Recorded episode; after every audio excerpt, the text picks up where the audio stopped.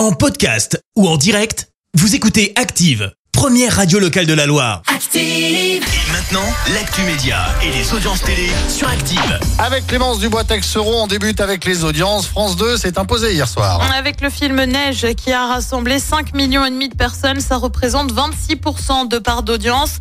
Euh, Derrière, on retrouve TF1 avec la série Avenir et Kev Adams au casting.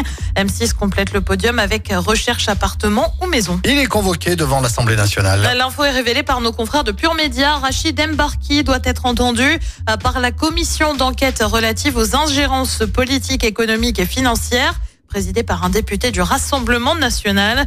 On le rappelle, le journaliste a été licencié de BFM soupçonné d'avoir utilisé la chaîne pour diffuser des informations orientées ou erronées pour servir des intérêts étrangers. À noter que le patron de BFM, Marc-Olivier Fogiel, devrait également être entendu. Et puis c'est ce qu'on appelle un gros raté. Les abonnés de Netflix en France ont été privés euh, du concert de Chris Rock, l'humoriste devait en effet diffuser un spectacle en direct sur la plateforme.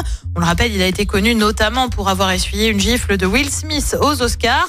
Le spectacle devait donc être diffusé pour tous les abonnés. Pour nous, c'était vers 4 heures du matin.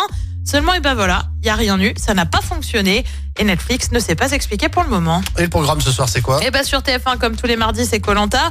Euh, sur France 2, on retrouve Laurent Deutsch et Stéphane Bern pour Laissez-vous guider.